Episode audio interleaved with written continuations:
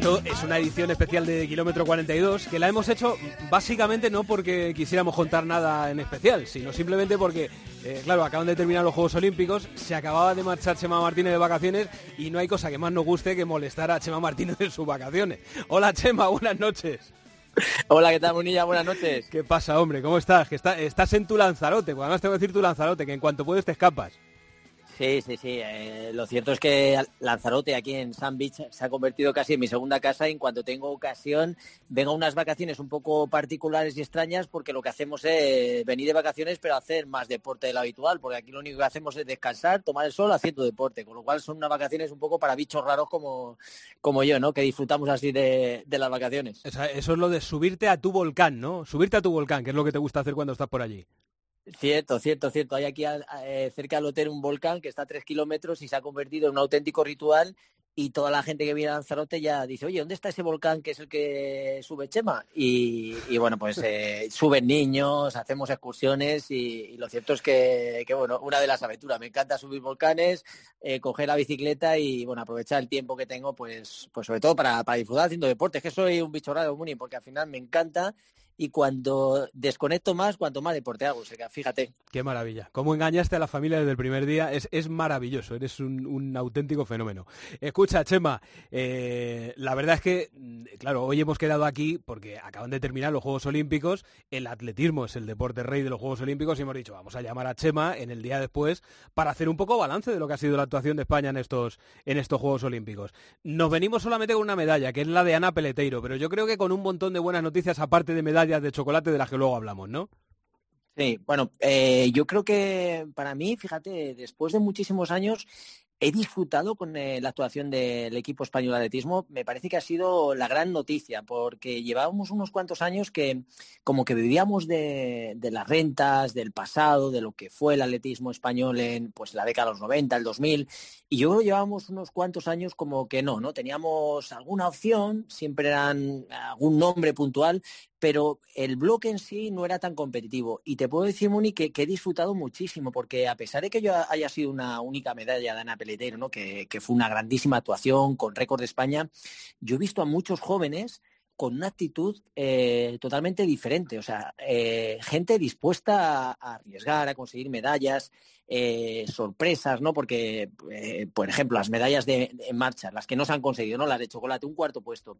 Muchas veces lo que diferencia un cuarto puesto de, esa medalla son pequeños detalles, ¿no? Y al final todo el mundo se prepara, todo, llega, todo el mundo llega a las mejores de las condiciones y no resulta fácil, ¿no? Y, yo sí que he valorado muy mucho pues esas actuaciones de, la marcha, que aunque no hayan sido medallas, son claros aspirantes a medalla en, los próximos juegos y en los próximos campeonatos, porque son gente joven fíjate, todos nos vinimos abajo con Martu en los 50 kilómetros, que tengas una medalla y que cuando quedan 200 es que metros... Eso, fue muy duro, Chema, muy duro. Es duro, pero fíjate, porque llevas, vas al límite y ese ir al límite te condiciona que al final no consigas esa medalla, pero no puedes decir ha sido un fracaso que haya quedado cuarto. Yo creo que Marc, cuando pasa el tiempo, sentirá que ha tenido la medalla muy muy cerca, casi como nos dijo él, ¿no? que casi se la había colgado y la veía, se la veía puesta, pero es que es muy duro. Y luego María Pérez también estuvo a punto de conseguir esa medalla, peleando por muy cerquita, y tanto Álvaro. Yo creo que la, marcha ha una, para mí un sobresaliente y, la actuación muy destacada y también la marcha, pues hemos tenido eh, Chuso García Bravo, que ha hecho ocho Juegos Olímpicos. Ha hecho historia un hombre que, que, ha estado en ocho Juegos, algo, algo excepcional y yo creo que le ha dado ese punto no también de para mí de sobresaliente a, la marcha. Bueno ahora, escucha ahora repasamos el resto pero como estábamos ahí que te has metido con las medallas de chocolate que has citado a Martur Álvaro Martina María Pérez eh, la otra medalla de chocolate ha sido la de Eusebio Cáceres. Eh, dime algo de ella. No, hables muy mal eh, que te está escuchando te lo advierto que ahora lo voy a saludar pues fíjate eh, yo a Eusebio le tengo, bueno, es un atleta que, tiene un potencial, un talento increíble, es un prodigio en la naturaleza y, desgraciadamente le, ha faltado muchas veces suerte, ¿no? de, llegar en forma, de pegar ese salto, de todo lo que entrena a plasmarlo en la alta competición. Y yo creo que, este cuarto puesto, que si bien es cierto que no es una medalla, a escasos, nada, un par de centímetros más, o sea, que, realmente ha sido muy poco, pero yo creo que, para mí ha hecho unos Juegos Olímpicos también eh, sobresalientes, o sea, no de matrícula, porque la matrícula ha sido la medalla, pero le he visto competitivo otra vez y me ha hecho especial ilusión que alguien como Eusebio, que lleva muchos años, que apenas tiene 30 años, que es, que es joven, ¿no? que, que es una atleta todavía que tiene, tiene mucho que dar, ¿no? Que, durante todos estos años le ha faltado un poquito y es que el que estuviera tan cerca eh, a mí me ha alegrado especialmente y yo su cuarto puesto lo valoro muchísimo y creo que es una grandísima actuación. Saludamos a Eusebio Cáceres en homenaje además a, todas las medallas de chocolate del atletismo español en estos Juegos. Eusebio, buenas noches, hombre. Hola, muy buenas. ¿Cómo estás? Te ha tratado bien aquí el amigo Chema Martínez, ¿eh? hombre, lo conocí hace mucho ya, pero no esperaba menos. Dile, dile ahí lo que quieras, Chema. No, no, eh, Eusebio, que, me ha encantado, sobre todo tu actitud también cuando terminaste, ¿no? Que saber eh, valorar lo que supone una competición de este tipo, ¿no? Asumiendo que, ha habido gente que te ha ganado esa madurez que ya tienes, eh, para mí sigue siendo joven, ¿no? Pero ya se nota que tienes una madurez, madurez increíble y para mí ha sido un saber estar, cómo has competido y oye, felicitarte porque creo que, has estado ahí, es un cuarto puesto y, yo veo todavía que tienes mucho que dar, ¿no? O sea que yo espero todavía que tengamos la suerte de que celebremos medallas tuyas y que sigas pegando esos saltos, que creo que tu talento nos tiene que dar esas alegrías. Sí, esa, es la intención, veremos si sale o no. También decía lo mismo hace ocho años y luego pasar por unos cuantos problemillas, pero pero sí, no, me encuentro, me encuentro con muchísimas ganas. Eh, no me he pegado ocho años intentando volver a estar otra vez pegándome arriba como para venirme abajo a la primera de cambio, así que sí, con muchísimas ganas de, intentar conseguir eso, de eso que hablas. Eh, Eusebio, ¿cuántas veces han, han sido medallas de chocolate tuyas en grandes citas? Pues no lo sé, no te sabía decir, porque no soy, no soy de contarlo, pero a ver si ahora mismo creo que empezó el tema con, con Moscú. Moscú 2013, el Mundial. Sí, Luego también pudo ser algún europeo de, pista de aire libre y luego de pista cubierta hace poco también. Y ahora estos juegos, que bueno, yo aquí venía prácticamente los últimos de, la lista de, clasificación, pero al final pues casi me cuelo ahí entre, entre los primeros. Oye, escucha, la del Mundial de 2013 te quedaste a un centímetro del podio, solo un centímetro. Eh, eh, ¿Fue más duro aquello o más duro lo de Tokio? No sé, supongo que diferente. En, Moscú eh, sabía que podía haber hecho saltos mejores, pero no, no, no ocurrieron y nunca me pensé en que eso, pensé lo mismo prácticamente que pensé aquí del hecho de que, de que es que si, si por un centímetro, por poco que sea, tenía que, que haberlo hecho para haber ganado. Entonces me, lo tenía claro que, que habían sido mejores que yo y no tenía otra que aceptarlo. Mi idea era que la próxima vez que fuera me sobraran, pero bueno, todavía no, lo he conseguido. Me está viniendo, Eusebio, ahora mismo la imagen, eh, el momento del concurso de Tokio, cuando llega tu último salto. Saltas ahí, te pegas el, mejor salto de todos, eh, de los que habías hecho hasta ese momento, pero no lo celebras, no lo celebras, te vas contrariado, cabeceando. Eh, era el salto que en ese momento te daba el bronce, ¿no? Y todos gritamos, bronce provisional, bronce provisional de Eusebio. Pero tú no celebrabas nada. Y te pregunto, eh, ¿porque veías que, que Tentoglu, el griego, iba a estar por encima o porque no te había gustado el salto? Eh, porque no me había gustado del todo.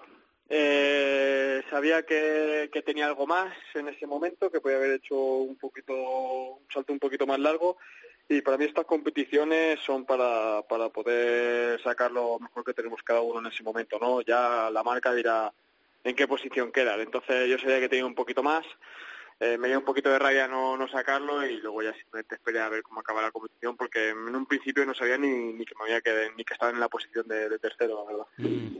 Al final, eh, Chema, esto demuestra que este tío tiene una mentalidad a prueba de bombas, porque da igual las medallas de chocolate que haya tenido, que sigue estando ahí. O sea, va a cumplir los 30 y sigue estando ahí. Sí, lo que pasa es que yo le veo ahora más maduro. O sea, fíjate, yo creo que, lógicamente, los años van pasando, son muchas competiciones, pero le veo un punto de madurez que yo creo que todavía está por verlo el, mejor Eusebio Cáceres, ¿no? Y, yo estoy convencido de ello. Yo le quería hacer una pregunta que hemos estado viendo, eh, lo que decías, Moni, de, de los atletas, los saltadores, ¿por qué están tan contrariados? O sea, hemos visto a muchísimos atletas que todos saltaban, hacían grandísimos saltos y todos con el no, bueno, que no ha gustado. Siempre ese, ese matiz, ese punto tan competitivo que tenéis, que queréis hacer el, siempre el, salto perfecto, ¿no? Y muchas veces resulta muy complicado, pero ha sido curioso. Yo, por lo menos en estos juegos, he visto como muchos saltadores que terminaban y, todos contrariados, enfadados, y veíamos que eran, como decía Ramón, ¿no? Que eran saltos de, en este caso, de, medalla, que por qué será así porque sois tan competitivos o porque esperáis más o, qué es lo que pasa por vuestra cabeza. Sí, mm, sí que es verdad que, está ocurriendo últimamente más de, eso, pero creo que es justamente por, por eso mismo, porque al querer, a ver esa competitividad tan alta y querer todo sacar lo mejor que tenemos dentro, pues hace que, que no nos conformemos ante nada y no sé, a mí me, la idea me encanta, me encanta ir luchando con, con toda esta gente con esa capacidad de querer más, porque va a hacer que, que podamos luchar y tengamos ambición para poder todavía sacar más. Eh, Eusebio, ¿se me ha ido a mí la pinza o el año que viene tenéis en el mismo verano mundial y, europeo? Sí, sí, lo, no. Claro, pues... te ha ido, Pues macho, ahí tienes dos oportunidades seguidas, pero vaya veranito. Sí, la verdad es que ya te digo, en cuanto acabé este campeonato, ya tenía las ganas de, de seguir, de pensar en estos en este año que viene, que, va a ser bastante importante. Incluso siempre está cubierta y sí que veremos a ver qué tal. Sí, sí. Eusebio, una cosa, ¿con qué salto tienes en mente? ¿Con cuánto crees que podías saltar? Eh, ¿Cuál sería ahora mismo ese salto perfecto que te hace que no digas que no y que con el que te sentirías ya realizado? ¿A, batir a Yago Lamela al 8.56 ¿eh? o qué? pues a ver, eh, nunca te sabría decir la marca en cuanto a poder decir sí que creo que me veo capaz de saltar, creo que estaría, creo que estoy capacitado para hacer ese tipo de salto, pero necesito recuperar el salto natural que siempre he tenido.